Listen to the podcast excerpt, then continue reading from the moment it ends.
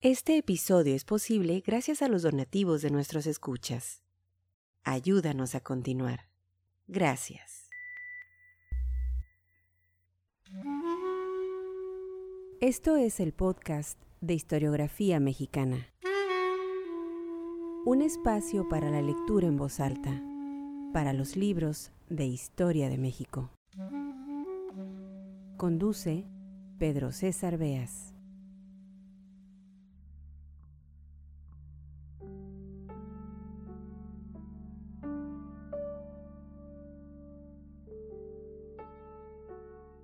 Manuel Gutiérrez Nájera fue, sin lugar a dudas, uno de los grandes escritores del último tercio del siglo XIX en México. No es la primera vez que le dedicamos un episodio en este podcast, Historiografía Mexicana, y tampoco será la última. Murió joven, muy joven, a sus 35 años en 1895. Poesía, ensayo, reflexiones políticas, periodismo, teatro, crítica literaria, cuentos, crónica. Prácticamente no hubo tema que no interesara al escritor nacido en Ciudad de México en 1859. Estudiosos de su vida y obra han afirmado que Gutiérrez Nájera no gustaba de los viajes. En muy pocas ocasiones salió de la capital de la República. Fue a través de sus lecturas, de sus escritores favoritos, que adquirió gusto por lo europeo, en especial lo francés, muy acorde con pues con los tiempos que le tocaron vivir, el porfiriato. De gustos refinados, exquisito dirían algunos, Gutiérrez Nájera, de ojo crítico, muy crítico, dejó registro de cuanto vio en la Ciudad de México. Todo parecía interesarle, las costumbres, las calles, el teatro, la música, la política y los políticos, la vida toda. Para esta entrega les presentaremos un texto publicado en El Universal el 24 de junio de 1893, casi como en un cuadro de costumbres, aunque más picante y mordaz.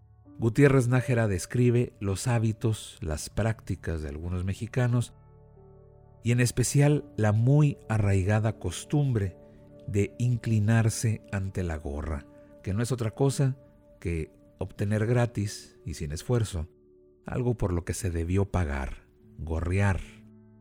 Gutiérrez Nájera, escritor sin descanso, publicaba una columna en el periódico La Universal de nombre Plato del Día. Fue ahí en donde apareció el texto Su Majestad, la gorra, prosa ligera, llena de humor, en la que el escritor nos pone frente al espejo, y ya lo escucharán, no todos salen bien librados. Material como tantos otros que hemos publicado en este podcast Historiografía Mexicana, que nos sirve para entendernos en el tiempo. La historia esa con mayúscula, que nos dice quiénes éramos y quiénes somos. Sean bienvenidos al podcast Historiografía Mexicana. Este episodio es posible gracias a las amables donaciones de ustedes, nuestros escuchas. Si disfrutan de este contenido, los invitamos a que visiten nuestra página historiografiamexicana.com, apoyen este proyecto de divulgación de la historia de México, de fomento a la lectura, de promoción a los libros, y se pongan en contacto con nosotros. Manuel Gutiérrez Nájera, Su Majestad, la gorra.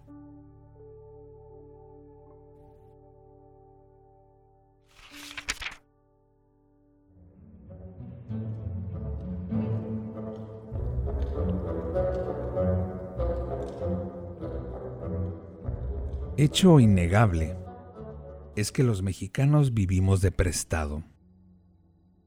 Aquí no hay nadie sin familia ni exento de la dura obligación de mantener a otros. Todas las contribuciones que el gobierno invente serán insignificantes comparadas con las que nosotros mismos nos imponemos para fomento de la vagancia, estímulo de la pereza y amparo de los vicios menesterosos. Nos pide dinero el amigo célibe que debe obsequiar a la novia nos pide dinero el condiscípulo casado que se propone dar un bailecito al jefe de su oficina para ver si asciende. Nos pide el que siempre está a punto de colocarse, el que siempre está enfermo, el que siempre está borracho. Y nosotros, para cumplir todos esos deberes artificiales que nos hemos forjado, importunamos con peticiones a los que ocupan posición más desahogada que la nuestra, al gobierno para que nos dé una canonjía, a los santos para que nos consigan el premio gordo del próximo sorteo. Así sucede, en fin de cuentas, que los padres de solemnidad son los mejor librados, porque el pobre con sueldo apenas come, el pobre con buenos sueldos pierde el sueño a fuerza de pensar en lo mucho que debe. El rico pierde la tranquilidad por tanto como le acosan los mosquitos y los zánganos.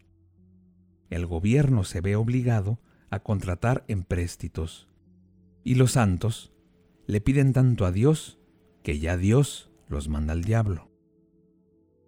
Hay también otros préstamos forzosos, no pecuniarios en la forma, pero sí en la esencia, de los que somos víctimas pacientes.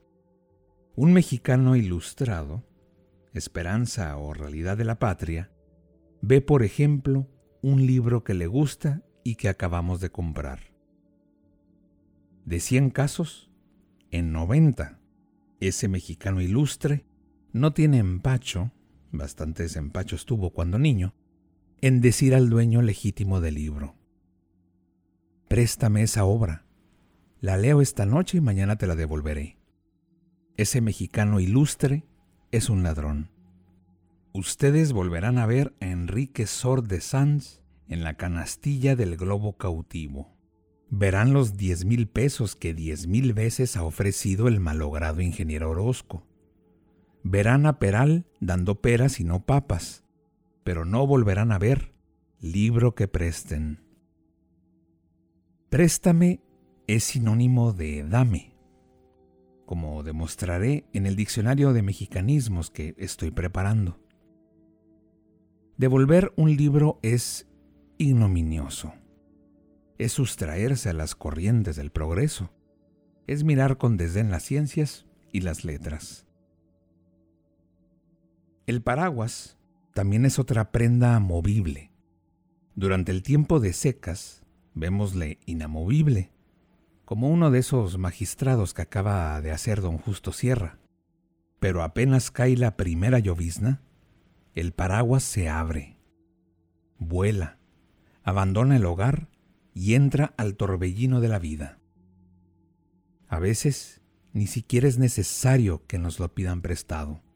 Nosotros, motu propio, lo prestamos, convencidos de que nuestra función en la vida social es, principalmente, la de impedir que se mojen los sombreros ajenos. Y no tan fácil es cumplirla, porque en los empeños suele presentarse el favorecido por nosotros diciendo al noble hijo de Pelayo, ¿Cuánto me presta usted por este paraguas que me acaban de prestar? Fíjese ahora el lector en otra materia obligatoriamente prestable el periódico. La estadística de los que leen aquí la prensa diaria no puede formarse, porque ni las suscripciones ni los ejemplares vendidos dan el cómputo de las personas que disfrutan del periódico. Los suscriptores que habitan casa sola dan mayores garantías al dueño de la publicación, pero los que ocupan viviendas en una casa de vecindad, los oficinistas, los empleados en tiendas de comercio, los militares en servicio, etcétera, etcétera, son la langosta de los editores. El Universal, sin ir más lejos, será leído solo en la capital de la República por 25 mil personas, que no contribuyen con un solo centavo a los gastos de la empresa. De aquí resulta una pérdida neta para el propietario, que puede ser tasada en 10 o 12 mil pesos mensuales, hecha la rebaja de los que no leerían si no leyeran gratis. Los restantes por sus negocios, por sus aficiones, por curiosidad o por cualquier otro motivo, comprarían el periódico si no se lo prestaran. Así pues, la costumbre de inclinarse ante la gorra priva al suscriptor de todas las mejoras que se harían en el periódico, si a sus cajas entrará la suma susodicha y quita al dueño de esta bien habida y legítima ganancia. Para estos lectores de limosna, trabajan en balde los redactores, el editor, los tipógrafos, los litógrafos, los prensistas, los repartidores. Pase que un universal sirva para saciar el apetito de toda una familia, con los respectivos apéndices de suegra, cuñados, nuera, yernos y concuños.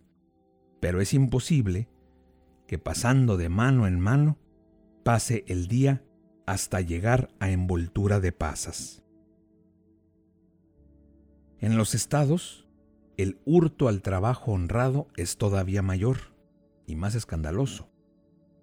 Cuando el periódico sale del correo, si es que mucho rezamos para que esa ánima nuestra salga del purgatorio, comienza a recorrer la ciudad, peregrinando durante tres o cuatro días. Hay ejemplar que sirve para toda una población. ¿Qué exceso, qué despilfarro de caridad es el que señalamos? ¿Qué vocación tan irresistible es la que nos mueve a establecer gabinetes de lectura gratis? No se ayuda a la difusión de las luces apagando las velas. Y es apagar las velas impedir que los escritores y editores y tipógrafos ganen lo debido a su inteligencia y a su laboriosidad. Que lean, pero que paguen. Este episodio fue posible gracias a las amables donaciones de nuestros escuchas. Al convertirte en mecenas de este podcast, fomentas la lectura y la divulgación de la historia de México. Visítanos en historiografiamexicana.com.